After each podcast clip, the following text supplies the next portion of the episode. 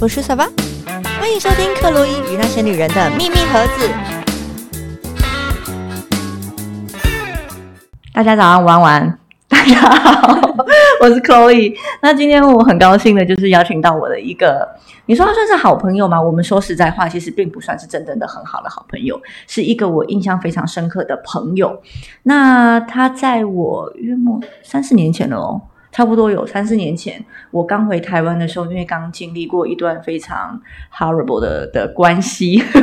然后呢，我就去到那时候我到花莲去散心。那本来是想要在那边定居，其实我本来想要在那边买买民宿，然后就呃在我学弟的民宿，然后刚好这个好朋友他也在我的学弟的民宿，然后就跟我聊了这一段的，就是跟我聊谈心吧。然后呃，我就对他印象非常非常的深刻。他是玛丽，玛丽跟他早上好。大家好，我是玛丽。那玛丽那个时候跟我讲的是，你也是刚经历过一段其实我那个时候已经经历过蛮久了，哦，因为嗯我其实也有过一段两年就告吹的婚姻然后也非常的各种 anyway 鬼故事这样子。鬼故 事，对，我们这么形容我们两个的婚姻，就是我的天哪，就是鬼故事这样子，鬼故事对对对鬼对。故可是我当时因为呃，其实我离婚，我就常跟朋友们笑说，离婚其实是我第二生命的开始。就是离婚之前是一点零，离婚之后就变成二点零这样子。原因是哦，就是当时因为离婚这件事情，其实算是生活里面非常翻天覆地、很重大的一个改变，然后它这的确需要是很大的决心，是然后也需要一个很大的，嗯，就是我不忍了，对然后我对要对我要把我自己生命的主导权拿回来，对就是要有一个对非常大的这种决心。所以那个时候刚刚好。呃，我就看到 Chloe 那个那个时候，Chloe 刚好就是在聊她的种种的鬼故事，对对对对对对，然后我听了就直摇头， 我就想天哪，太可怕了。然后对那个时候对我对嗯就因为呃自己毕竟很多年前是就经历过很类似的一段是啊、呃是虽然就是故事的版本是全然不全不同同的，对可是里面都有一个很重要的东西，就是我们不要要再忍牺牲奉献，不要忍耐，嗯牺牲并不是美德，OK？对对，真的真的真的是，对然后就那个时候就这样子就聊开了，是，然后我们是聊，了超多，对我们聊了超多，哦，主要是那时候我其实算是非常低潮的，嗯，就跟现在的整个性格是，我觉得是不一样的，嗯甚至我会有一种那个时候不是真实的我的感觉。嗯就是你整个人被摧，就是摧毁了。哎、对对我觉得，其实我们都算是有自信的女生，嗯，可是他那一段婚姻会让我们整个人像是，呃，从呃别人的否定到我们开始也是开始否定自己，开始怀疑自己，是对，是然后会觉得说，哦，原来我这么糟糕，是甚甚至会认同原来我这么糟糕，是，对，这是很恐怖的，这是一件哦，我觉得这是一件非常，我会这样讲吧，这完全是一件很精神暴力的事情，是是因为我们其实在，像我自己，呃，结婚之前，是，我其实也觉得，哎，我们有什么不好啊？嗯嗯嗯，就是我嗯条件啊，各方面啊，其实是都很不错，这样是子。是然后老实讲，结婚之前追我的人也是很多，对对，我懂我懂对那然种后感觉当，嗯嗯嗯当时就是也是看到 Chloe 也是条件啊，各方面开啊，放其实就是一个很有自信的女生。嗯是，嗯可是是我们那时候有找到一个共同点，就不知道为什么我们进了婚姻以后，是好像有一种是被制约了还是怎么样，就会以你的伴侣或是那个我我觉得有没有可能这算是华人女生？对，好像被植入了一种对，或或者是我们从小其实家庭就是因为我们家里算是传统教，我是、嗯我是南部人，哦然后就是可能从小到大像是我爸爸会教我要呃洗衣煮饭，然后洗碗，这都是、哦他他认定的女生的工作，嗯，我都要会，嗯所以我算是呃我国中就会做菜了。哦对哇哦对，然后就是一些女生该有的东西我们都要会，所以也自然而然我们会觉得说，当我呃决定跟你共度一生的时候，我们不会有人离结婚是来离婚的嘛？当然不会对对对、哦对，所以你结婚的时候就会觉得说，OK，那我是不是应该要以这个家为主体？对 对，然后我们算是附属的，是，然后我们就会很自然的想要在这个婚姻关系里面，我们想要尽全力，对对就是对扮演着一个好妻子也好。是那如果是甚至说你的呃婆家就是是你的家庭比较大的话，是你甚至还会有一个更多的重担，就是我要嗯扮演一个好媳妇。嗯嗯嗯啊，不就嗯还好我们没有小孩，啊？对，太可怕了， 那时候我们的庆幸就是好险我们没有小孩，是这是最庆幸的地方。是，对，哎，你看我们都还没讲到我们的主题耶，对，我们刚好可以带进来，有没有？ 是刚好可以带进来。是我们今今天天的的主题其实之前跟 Chloe 聊过，我觉得用啊，刚刚讲到牺牲奉献这件事情对。今天的主题就是想聊聊为什么我们华人女生啊，是我们其实会有一种很潜意识的习惯，就是以习惯以一种牺牲奉献式的方式来讨好自己的伴侣，然后是以维持关系的稳定。是，我觉得这可以分成两个层面呐、啊一个就是呃，他可能真的想要牺牲奉献，嗯哼，或者是他的出发点本来就是想要牺牲奉献，嗯哼，但是很多往往后面就会造成我讲的第二种状况，就是以他的牺牲奉献来威胁，来情绪勒索。哎，是这个就是第二步了。对对、哦这就是第二步了。因为其实老实说嘛，我们其实华人女性哦，虽然现在时代一直在改变，可是我们从小其实，在整个大环境的讯息之下，耳濡目染的。是因为这种讯息它是一种无孔不入，它就算是没有实质的，像 Chloe，我觉得出生南部家庭，可能嗯就是他会直接的教导你这个。对对，那我对不是哦，我从小 OK 其实我是单亲 OK，哦，然后我跟我妈我们相依为命，我们在是台北生活，是所以我妈其实也就是不要求我做什么样的家事或什么什么，当然我是会啦，应该说他相对独立，相对独立很他多，也会觉得说，呃，男人不见得是需要，呃，我们不见得是需要靠依靠男人的。哎，对，因为我妈她其实因为小时候是单亲嘛，所以是我幼年期间我都一直在一种呃男人是靠不住的。哦，我懂妈懂懂懂，对我在我妈身上，我强烈的感受到这样子的是讯息。是，对，可是就算如此，是是，我也还是很很不自觉的进入了一种，就是我好像进入了一段亲密关系，我就是应该要以对方为重，要以对方为主，然后要以我们这段关系为主。我觉得那个跟社会氛围是有点关系的啦。是，我觉得我跟现社会在回氛围头是看，我觉得是社会氛围的关系。对对对，那其实整个社会氛围一直不断的在传达出一个讯息，就是女人这样子才是正常。是，可其实根本完全不正对，常。或者我们应该要温良恭俭让啊，要温和一点啊，嗯然后什么什么要这那样个子什么呃什么三从四德，对对对对对对没有啊没有明讲是要是这没有样明讲，但其实社会氛围就是这样子啊。对他的那个潜台词就是这个样子，是没错没错是没。错可是老实说，这个其实你根本是不符合人性的，因为呃，某方面来讲，对，就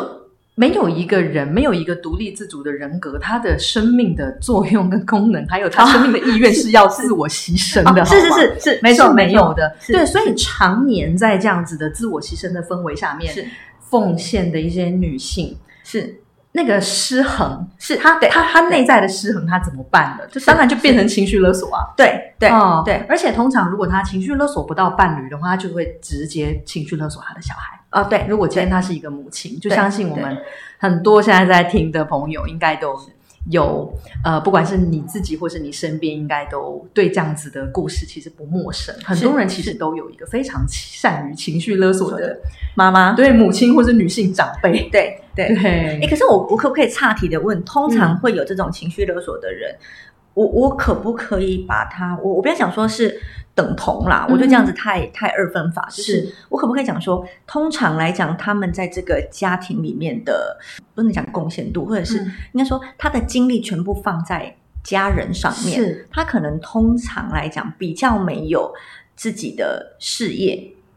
通常来讲，哦，据我的观察的话，这样子的比例是真的还占蛮大的。大家不知道前阵子那个很红的电影《孤味》啊，啊啊呀呀呀呀呀，就是在讲呀这件事情啊，对对。 对然后我姑会看到哭哎、哦我看到最后我看到哭，是对，，因为我老实说，我们家会情绪勒索的人比较是我爸爸，嗯，因为我妈妈从小就是一个呃工作狂，工作狂嘛，要说是、嗯算是女女强人， OK，在这种云家地区，她可以跟那些建商老板们嗯平起平坐，因为我妈妈是做房地产代销，哦嗯嗯那她可以跟这些大老板们平起平坐，然后嗯收入可以几乎算是养活一家子这样子，嗯所以她不，我的我的妈妈，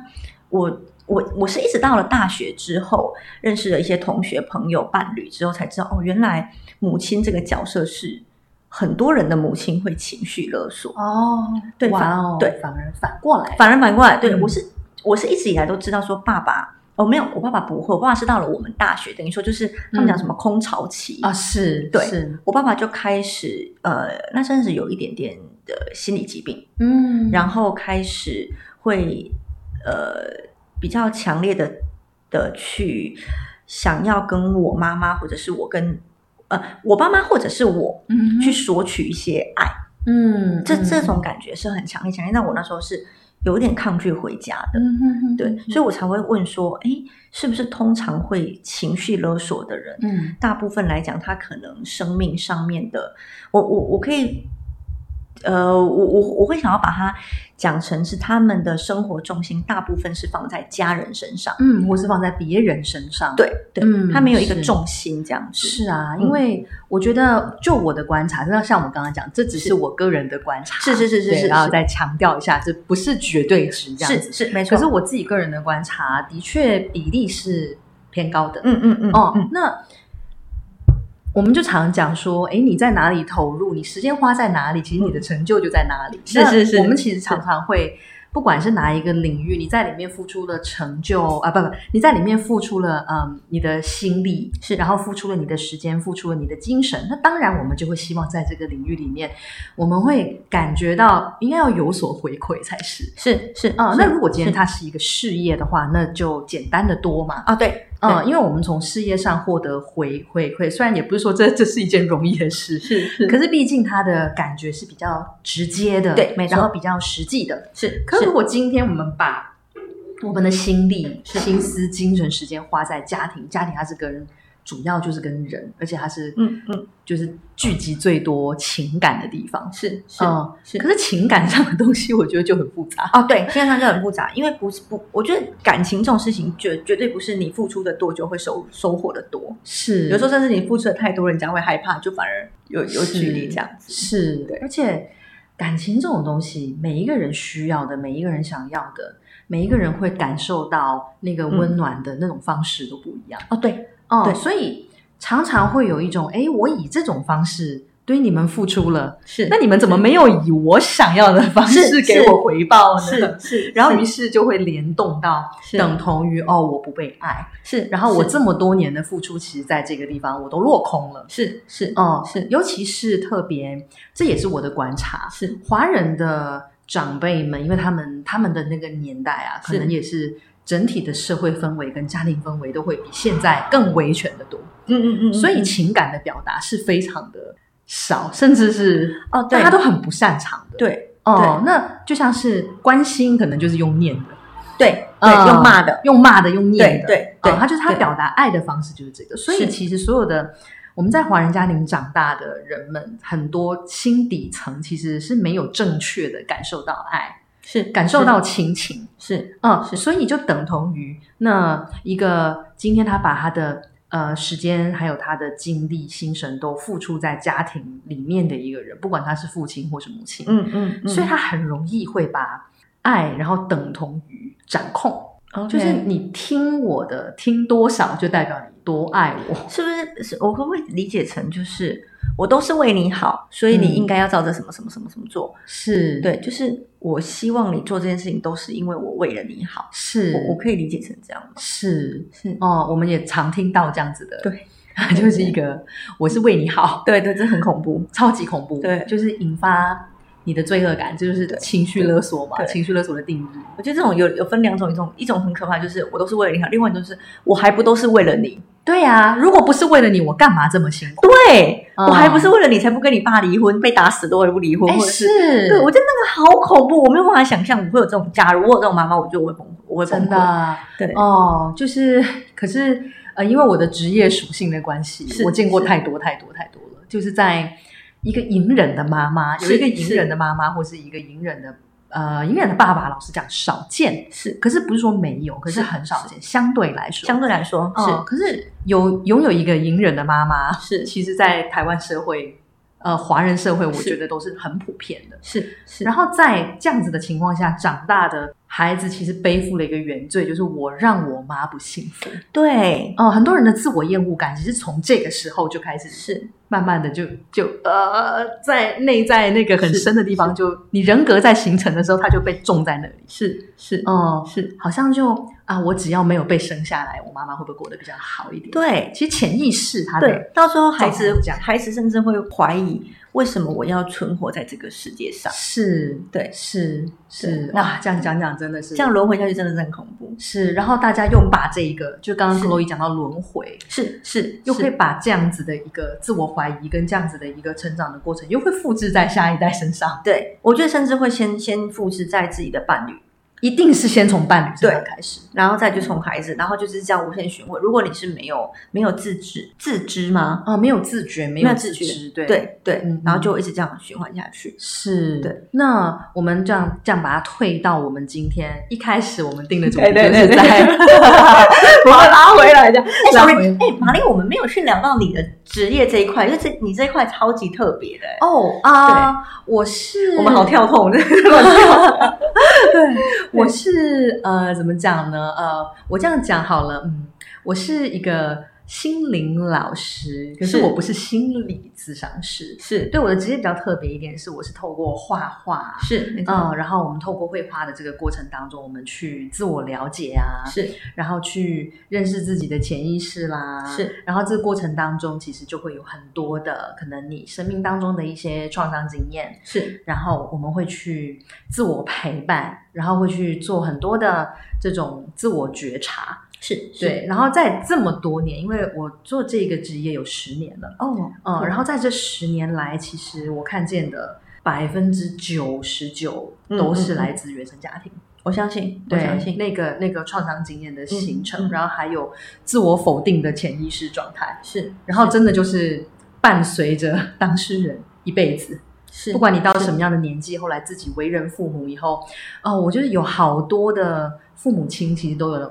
都有来找过我，是，然后都是说，其实他们完全不想复制他们上一代的经验给自己的下一代，嗯嗯可是他们每每到一些关头的时候，没错到某一些点的时候，他们会不自觉，我觉得是，我觉嗯得，是因为那其实是一种。有点像是你已经被制约了，对它像写程式一样写进你的人格里面，你其实是你没有办法自自主的，等于是你有点是没错被被它控制的状态。对，嗯我老实说，我自己就有这方面的感觉是很强烈的。是，就是其实我并不是这么样，呃，某某方面来讲，我并不是这么欣赏我的父亲在教育孩子的过程，嗯因为他就是一个很传统的爸爸，他没有不好，嗯他绝对是爱我的，我也是爱他的，但是他的传他的教育就是非常的传统，例如说，嗯呃，我的外婆可能会嫌弃我爸爸赚的钱没有呃我其他的姨，因为我的姨丈们全部都是开工厂的，哦，对，哦所以相较之下，我爸爸就会显得相对的，呃，可能弱势，甚至在他们眼中就是懦弱，因为嗯没有那么的会赚钱这样子，嗯嗯甚至需要让他的女儿去外面赚钱，哦，因为开工厂的人可能就是，呃，我的太太在家里面记账做账，嗯他们会有一种我的我的女儿不需要在外面抛头露面的感觉。哦，哇哦，对对对，那那那他们就会这样子看待我的父亲嘛，是那久了之后，我父亲似乎也会，因为我觉得那种我爸爸也是更乡下，他是那种山上的小孩那种。是对，那他嗯可能就会相对的更自卑。是然后，当我的外婆跟我骂我爸爸的时候，就是嗯我觉得那种其实很残忍，就是我的外婆其实并没有恶意，是她只是觉得为什么我的女儿，也就是我的妈妈，嗯为什么她的女儿，我的妈妈要这么辛苦的养家，嗯所以她就会也许不忍心，也许嗯碎念，嗯就念给我听。嗯可对这对于一个孩子而言，他听他没有办法理解嗯一个母亲心疼自己女儿的的经过，是他只是会觉得说。你凭什么一直在我面前骂我爸爸？是这其实是对孩子也很直接，你知知道吗？是即使你是我外婆，你都不应该在我面前骂我爸爸。是对，是然后你一直骂我爸爸，我就很委屈嘛。是我委屈，我受委屈，我回去当然就跟自己的父母讲。是然后当我跟我爸爸讲的时候，我我父母一起讲的时候，我爸爸就骂我。嗯他就觉得说，你一个孩子，孩子为什么一个女孩子家为什么呃讲话那么难听？为什么这样子骂长辈？嗯可是这对我而言是很大的受伤，就是是我我甚至觉得我这个伤口到现在都还没有被你是抚平，就是呃阿嬷骂爸爸，嗯哼我生气，是我跟爸爸讲，爸爸竟然骂我，是那我没有错啊，是我我是甚至会很想要跟以小时候的自己讲说，你你没有错。嗯是我我现在讲的是，我都觉得还有点难过，就是是我想跟我自己讲说，你没有做错，是是爸爸不知道应该怎么去表达嗯他的对你，也许对你的不舍，也许是其他的感情。是对，但是你知道，我当我在面对着我的呃，也许嗯我现在自己在创业嘛，也许面是对着我的同事。嗯或者者是年纪比我小的的的孩子的时候，嗯哼老实说，有时候客客户一定什么人都有，是有些客户其实也是不讲理的，我自己也知道。是可是当我的员工或者是我的同事做了一些我觉得没有比较没有必要的事情的时候，我竟然也会先去指责他们。嗯可这其实是不对的，我自己都知道不对。嗯可是我竟然做出了一个跟我爸爸当初很像的是举动，就是我先指责我自己的人，是即便我知道整个过程中他们是受委屈的，嗯但是我完全无能为力。是是这很恐怖，就是你完全无我，我觉得有点像是你只知道这个 model，是这件整整件事情的 model，你只知道这一件事情，嗯哼你并不知道有其他的 model 可以去让这件事情更好。是是，这就是一种制约啊！因为是刚刚哇讲到了这么小的小孩，是是，那等于是在他的外婆嘛，对不对？嗯嗯嗯嗯，外婆这样子骂爸爸，然对后爸爸还骂他。对那首先他遇到的第一个难关就是他为什么要被迫在他爱的两个亲人之间是是拉扯，对，然后好像今天我 一定得选边站嗯这样嗯子，嗯嗯嗯嗯，这已经是第一个错乱的点了。是那是第二个错乱的点就是我，我因为他骂你，我感到生气，对可是你居然还骂我，对，这对是非常错乱。就想那所以现在到底是对什么情况？所以是是那小孩子就是。老实说，我也是到了很大，我才知道为什么会这个样，是因为嗯小孩子其实，在还没成年之前，还在长之前，他的脑部都还在发育，是是，很多功能其实他都还在建构中。是是然后还在建构中的时候，其实就受到了这些种种的错乱，然后种种的这些我们这个要怎么讲情感上的冲击。是是其实这个是会在他呃，在他的人格长成的过程中，他其实脑部的嗯嗯嗯发嗯嗯育嗯嗯嗯嗯还有一些这种这种，但我是觉得会受损啊，肯定受损啦，你不受损损怎么行啊？ 我们每一个人都是，因为这是一个不正常的状态。对 对，对，是你还在写程式，然后就给你弄一堆很错乱 的，很多 bug 这样，很多 bug 啊，就不给你塞进去，然后就瞬间宕机，啊然后重开机的时候那些 bug 就已经不知道去哪里。那然后就爆炸，就啊算了算了，自我毁灭，对对对对对对对，其实就是这样子，就是这个形容其实很贴切的。对对是，然后我们就重开机了以后，最可怕的就是，呃，这个 bug 它从此不会被察觉，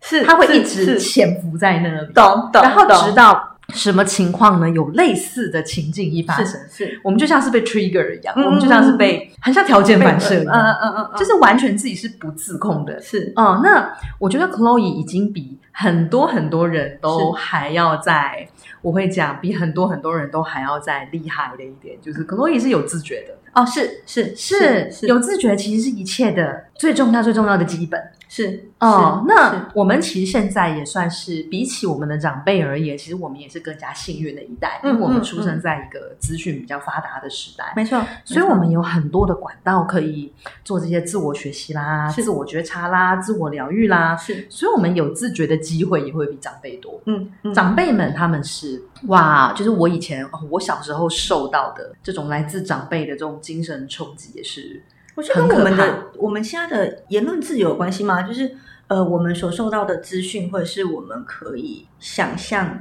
说表达的事情，比我们的父职辈那边还要更加的自由。这个当然是是当然是，然后还有一些新的观念，啊呀呀呀，以前是没有的，嗯可是可嗯嗯能嗯有一些可能从欧美那边来的啦，啊是是，对，就是主要我觉得是华人这边的这个家庭原生家庭的结构里面有很多的那种传统观念，这是几年来在我们这一代是受到了很多来自欧美那边的人权观念的挑战。是哦啊、是我们是比较幸运，然后也会开始回来，诶，可以理解说，像 Chloe 刚刚讲到说，我们有那个机会回头去看见那个时候的我们，小小的嗯我嗯们，嗯嗯还能够回头去好好的跟他说，诶，这不是你的错，是，你其实实没有做错事情。是是哦，是然后在那一刻，我们终于可以理解了啊，这么是小的小孩，他其实是没有做错事，是是然后我们才可以用这个理解的眼光去看待我们的长辈，是，嗯，像我妈，我妈她是她在我小时候，她也是一个非常哦，我会真的只能讲很多的行径都是非常的，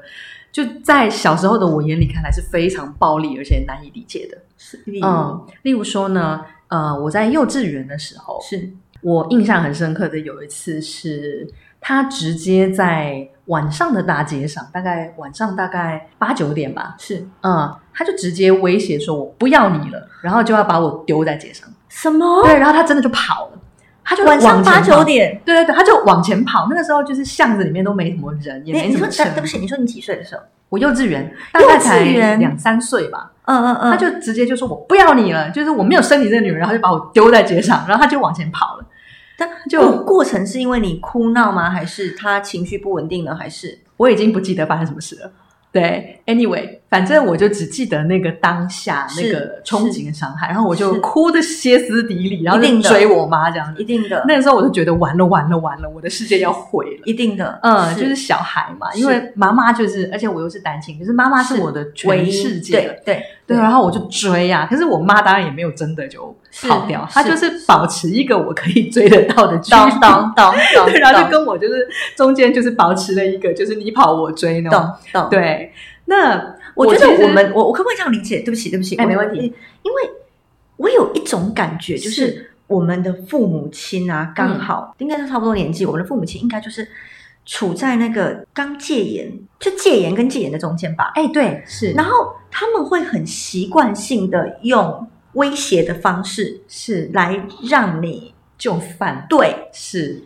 我，我觉得我印象很深，就是比如说印象很深，就是呃，不是从小到大，无论是我们的父母、我们的爷爷奶奶、我们的身边的长辈、老师，可能多多少少都会用一些语带威胁的句子来跟我们对话。例如说好了，呃，你如果不吃药，就会像谁谁谁一样死掉哦。是你如果不好好的做，你就会像哦，例如说啊，你呃去看餐厅就说，你如果不好好读书，就会像他一样端盘子哦。是啊，就对是你如果不如何如何，就会如何如何，对就对对这个语语法你就对照样造 句，对然后大概就是我们的童年了。对，对，然后我觉得很很有趣的事情是，就是刚刚我讲的我妈妈的那个故事，是我有很多年以来，我其实回想起那一刻，那一刻其实那是我非常严重的一个受创经验。然后回想起那一刻，我其实是充满愤怒的，就是我觉得说我妈怎么可以，这你么怎么可小以这样子对对是待一个这么小的小孩，这么小的是小孩，就是还在发育嘛，是他根本什么都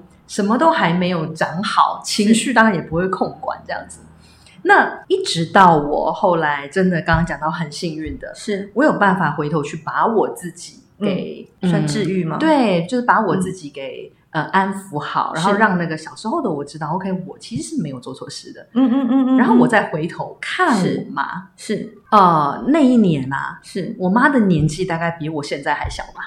三十出头。是嗯，然后她哦是当时就是就是被我的生父，是我这样讲，对，当时还有是被我的生父，就是我生父基本上是一个，anyway 很可怕，就是 就是现在就是我我们大家就是能够讲到的，我这样形容自己的生父，不过嗯我一点、我觉得这是非常中肯的形容，嗯，就是你可以想得到的渣男行径，他全 部都有，我感觉就渣现在中想之渣可能是渣男对，渣中之渣，这样就是渣到我现在听我都觉得天哪，这种是是就是这种事情你怎么可以这么理直气壮的做的？这种男人这样。是嗯是 Anyway，然后他三十多岁，是呃，我妈妈三十出头，是，然后他那个时候一个人，是然后我们每天要通车，是来回要花四个小时的时时间在车程上面。哦、他就是要去，他要去呃，先把我送到幼稚园，然后他要去上班，是所以我们每天早上五点就得起来，七点之我们六点就要出门，是，然然后搭车这样子，好不容易他大概后嗯就只是去补习呃，就去幼稚园就要呃对这样子通就要这样。样哎子弄，然后然后可是你他不是在台北吗？在台北，可是因为那个时候我们没有捷运这种事啊，然后那个时候是我们我妈妈又住在我爷爷家，是对，然后后所以就是爷爷家离市中心有一段距离，哦所以我懂们要搭很久的公车，懂嗯懂懂，，然后每天这样子折腾，然后是哦他把我送去幼稚园以后，他还要去上班，然后上完班，然后哎他老板又是一个很可怕的人，是他老板基本上会对他就是呃怎么讲呢？极尽所能的言语羞辱这样子。哦老板也是女人，言语暴力这样。，对言语暴力。嗯嗯嗯嗯嗯嗯，那他这样折腾了一天，是好不容易到幼稚园接我，是，接了我之后，我那个时候三岁，然后我从小又是一个特别敏感的小孩，我有感觉，是对从小我就对我不要，我不要，我不要，我是什么都不要。是然后我妈她就崩溃了，懂懂，因为她完全不知道她该怎么办才好，是她又孤单一个人。是嗯，我我觉得我可不可以理解成你们你们母女的关系就有点像是一个高敏的孩子，是，然后那个妈妈已经算是她她已经像那个时候的她可能是在生存，不是生活，是她在生存，对她在生存，是所以她已经像是用最后的一丝力气在生存，结果你好像就是在赏她一巴掌，所以是她就回回你一巴掌的他那种感觉。其实没有回我一巴掌，嗯这个已经是他能够做到他他他最理性的做法就是这个了。因为我就跟他讲，后来我再回头跟我妈谈起这件事，我们是现在是可以谈笑风生的聊起这件事是情。是是，回头跟他谈这件事的时候，我是笑着跟他讲说：“妈，我真是为你举一把同情泪。”是我说：“如果换做是我，我可能当街会把我自己 掐死。” 为什么？为什么真的太崩溃了？是， 是，我知道我小时候是个高明的小孩，是那有多烦人，懂多烦人！懂而且我懂严重的焦虑，就是只要我没有看见我妈，我就会崩溃。我完全知道那种感觉，因为我小时候也是这种小孩。是你知道我是我我妈说我是第一个被那一个保，因为那是一个老保姆，嗯哼她第一次退货的小孩就是我，她是待三天，天哪，对，是她是待三天，她又说不好意思，你女儿，我宁愿顾其他的小孩，全部是。加总在一起都不要顾你女儿是对，就是我妈一离开她就开始哭，是我她说我爸爸哭好几个小时，是，跟我一模一样，哦，这种小孩很恐怖， 真的很所以恐怖我们像刚刚讲，会觉得说，好了，我们也算是罪有应得啦。自己回去看以前的自己，就想他摇头， 可是谁顾你谁倒霉，谁顾你谁倒霉？ 超惨的。对，可是可是你知道这这又这回归回回推回来，就是因为因为我们那么烦人，所以我们的是父母只好用比较激烈的，比较起其他父母来讲，好像比较激烈的方法，是或者他可能没有比较激烈，是因为我们太高明了，是所以我们会把一些也许哦是，在别人的别别的小孩的耳中听起来并没有这么严重的事情。是，因因为老实说，从小到大谁没有谁不是垃圾桶捡来的？是对我谁们都就是是天桥下捡来的，那个那个年 代啊，车站啦、垃圾桶啦、天桥啦，是常常有小孩可以捡，这样子是简直见鬼啊了， 到处都有小孩。那个年代大家都不做爱，只在那边垃圾桶捡小孩，我说们还会一起分享哦。哎，他是垃圾桶捡来的，他在石头里爆出来的，哎，他是桥下捡来的。我记得我们小时候是这样。这小时候谁没有这样子的经历？是谁没有不被父母好像不被父母承认，或者是我爸有时候气到说，我真想把你塞回你妈的肚子。 对不对是你想说，我那么大了，你要怎么塞？我可以怎么塞？谁没有这样的经历？可是可能对于我们这种小孩而言，尤其是年纪又更小的时候，是我们听到这种事情好像会特别的是呃刺耳嘛。是会，它对就是会在我们的那个情绪的长成的过程里面留下一个很深的印对记。对我对，觉得可是我觉得很幸运的是，你看，像现在我们大了以后，是我们其实有机会回头去看，其实高敏也不是我们的错啊。是，对，哦，那我也想讲，现在有的时候我会讲说，哈这个世界的本质并不适合我们生存。对， 就是我们这对种高敏的小孩，其实是小时候是要被精心呵护的。可是哪有那么多的资源，哪有那么多的精力？特别是哇，我后来知道我妈她是怎么长大的，嗯，我就会知道她那个威胁要把我丢在街上，然后跑给我追，那已经是她能够想到的最温和的做法。嗯嗯嗯嗯嗯嗯嗯，因为她小时候哦，嗯就是她的家庭又更传统，是非常重男轻女的家庭。当然，哦很多人、很多台湾的父母辈他们都是在这样的家庭下是长是大。是。然后我妈又是老二，哦，很不受很不受重视视的那一对个。对，所以她其实从小，她是在她的父母，也就是我外公外婆的嗯嗯无止境的精神暴力下长大。嗯哦，然后她连她要去完成她的学业，她要去是上中学，嗯，她都要跪着求她爸爸给她学费。然后她从小是没有，她说她记忆中她没有被她父母拥抱过。是哦是所以在这么一个缺乏亲情、缺乏爱的一个母亲，是，哦，我后来我可是真那的个到年了代没有跟父母拥抱过，应该算正常吧？我不知道其他人是否是如此，可是当我知道我妈是这样的时候，我其实当时我是很惊讶的。我我我能，我就我会能够理解那种不曾感受到被爱的感觉，嗯但是我自己去看我的父母跟他们的父母的相是处啊，嗯，我会觉得他们的相处，我常常笑说，我爸爸跟他的父母的沟通很像用心电感应，他们很像那个 那个什么阿凡达，你知道嗯吗？就是他可以，他很爱他的父母，所以他可以整天会，因为我我爷我我外公外呃爷爷奶奶已经九十四岁了，嗯，所以他变成说，不是把他们接过来，就是要整天去去看顾他他们。们那他看顾他的父母的方式相当之特别，就是嗯哼坐在他们旁边，嗯哼他们没有话聊，嗯哼他们也不知道要聊什么，嗯哼，所以我很难想。我认为那个年代可能大家都父母不知道怎么表达爱，是孩子也不觉得我应该要跟父母表达爱，是对。只是如果再加上父母是有很多的语言暴力的话，是那个会让人很容易崩溃。是，对然后那崩溃过后，是就是能够采取最直觉的一个基本的维生方式，就是封闭，啊，是是是，直是接是把是自己是封闭起来，然后是跟爱有关的、情感有关的，我都不要去感受。是是然后我有什么样的问题，我就是很直觉性的，我的身体会直接先反应，我就直接先用暴力解决。哦，哦对对，那这个对暴力通常都是精神上的啦，我们比较少会直接去到直接肢体上的。哦现在这个时代当然也是有，那个年代应该就直接打了吧？对那个年代是，对那个年代那个年代就直是接对。打然后到了我们这个年代，其实时代还是有在进步的， 是是 是，对，就是看起来是这样子。就是我们小时候，像我小时候那个被我妈妈丢在街上，假装是丢在街上，是然后可是我妈妈小时候那个是是更严重的。是那个更严重。然后我们其实已经每一代又比一代，我们已经尽可能的在减少。他是嗯会打给邻居看的吗？打给邻居看啊，因为我听我妈妈讲，对不起，我就忽然想到说，我妈妈嗯说，你知道以前我们那种乡下地方会有那种嗯类似三合院，是，然后我妈妈说她记得她妈妈每一次要打小孩，嗯，一定要把他们拖到三合院中间。打给邻居看。嗯对她，她有她有说过，她觉她事后回想，她会觉得妈妈好奇怪哦，要打人就打人，一定要把我们拖出去打给人家看，这样。嗯，好像是在告诉邻居说，我有在教小孩，是，是有一点像是我的孩子如果不乖，不好意思啦，嗯但是我真的有在教，是是，我觉得有一点像是这样子的逻辑。现在回想起来，我觉得挺合理的，挺合理对，我觉得挺合理的，因为那个年代太忙了，是。你一个家庭里面七八个小孩，我哪有时间管？最快的方式就是全部抓出来打，这样。对啊，对，那我妈妈他们家有四个姐妹，你知道弟弟一犯错，四个姐姐抓出来 打。哎呦天哪！ 对，就怎么样？然后所以你你经常说老老大老二一定是一定要被打的啊、嗯因为老三老三以下做错事，你们两个就要被打；你们两个自己做错事，你们两个要被打。是无啊论如何，你们都打得到你们。是啊，对，怎么样都会对轮到 你们。对，无论怎么样都会轮到你们这样子。是对，那老大我觉得还好的是，他毕竟是第一个孩子，是对。但是老二的确就是最不不被重视的，是承担了最多的忽视啊，是，我觉得是哦，然我觉后得不是重视各对种什么，因为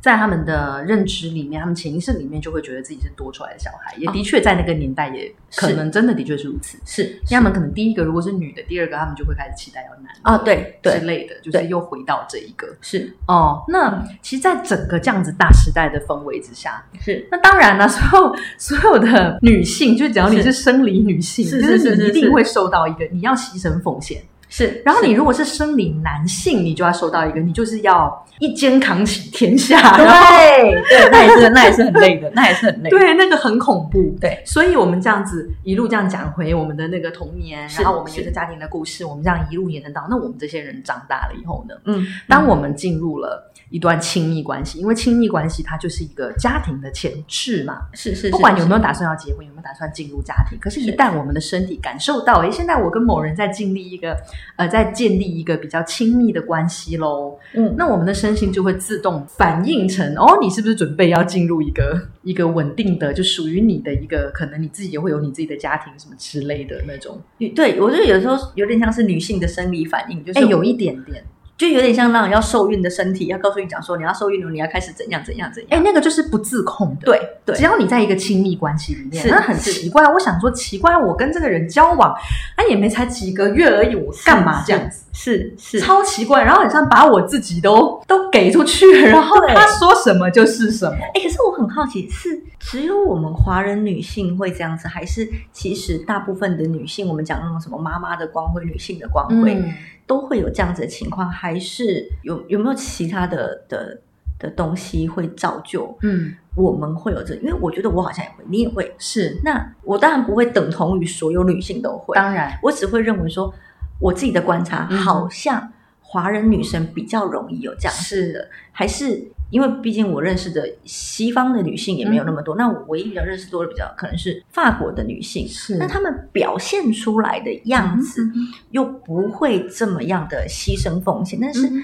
老实说了，表现出来归表现出来的啦，实际内心底谁知道？嗯，很难，我们很难跟人家有这么深度的对谈，所以我蛮想知道说这个机构是有点像是生理反应吗，嗯还是成长过程呢？什么什么的？我觉得生理跟心理一定是一致的、啊，生理跟心理它本来就是不可分割的。哦、就是我们其实从小，像刚刚讲到，脑部在发育的过程当中，是就收到了来自整个大环境，来来自你的我们小时候的大环境就是家庭嘛，是当然，是这就是是家庭就是我们最大的环境，是是就是我们的家。然后在这样子的环境的这个讯息，是，我们就一直接收这样子的讯息，在脑部发育是的过程中，那懂这样的讯息懂它就构成了我们的生理结构。其实你哦，所以你的意思就是说，其实整个大环境对我们生呃心理的建构的过程中，就嗯已经埋下了很多的因子。是是，我其实前阵子我才，我就非常呃愤世嫉俗的那一面，我就是非常强烈，然后跟我的朋友抱怨，嗯哼，我说你知道吗？我们这个世界真的是非常的奇怪，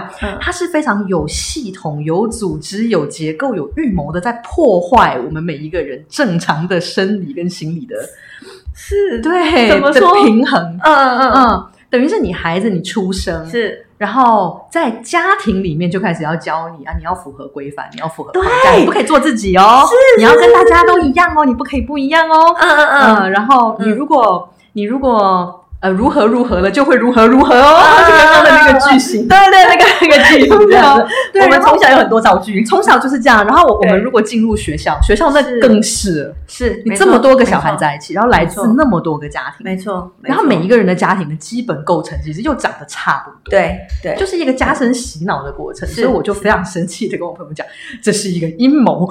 是是是是是是，我 说非常有组织的，对对对，有计划的，对对，有结构的，在破坏正常人类的身心平衡。是是啊、我就是这样子，就是当然这个是比较阴谋论的一种，嗯嗯嗯嗯对，嗯我们就嗯听嗯听，然后笑笑。 对对对对对，可是我观察到的现象，我们如果能够回头一见啊，这一切原来是从我们其实出生的那一刻就开始了。嗯嗯啊、我们其实也会嗯对自己，然后跟对跟对我们自己的父母，其实也会有更多的同理。是然后有更多的没错同理之后呢，我们不再受困于，至少我们像刚刚 Chloe 讲到说，看见了自己当下的那个那个制约反应，是那我们才有一个机会。OK，我现在看见了，是，我看见了之后，我慢慢的我才有机会，我要做不一样的选择。嗯哼，我能不能够自己去靠我的意志力去突破我的这个生理跟心理上的这个制约反应？那等一下我们会聊到就是怎么样去突破这件事情吗？我们可以下一集吗？还嗯是好还有时间？下一集，下一集我们来聊到怎么。么如何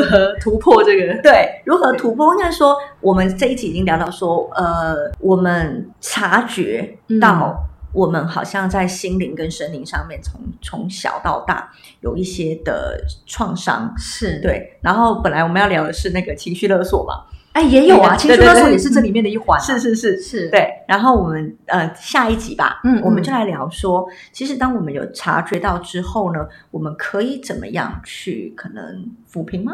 哎，怎么样去突破？突破抚平其实是第一步，不过我们是待会儿可以把这整个过程，我们可以详细的拆解给大家听。我我们在下一集。好，太好了，谢谢玛丽，那我们嗯就。嗯，那我们就礼拜五见。好，大家哎下次拜见哦拜，拜拜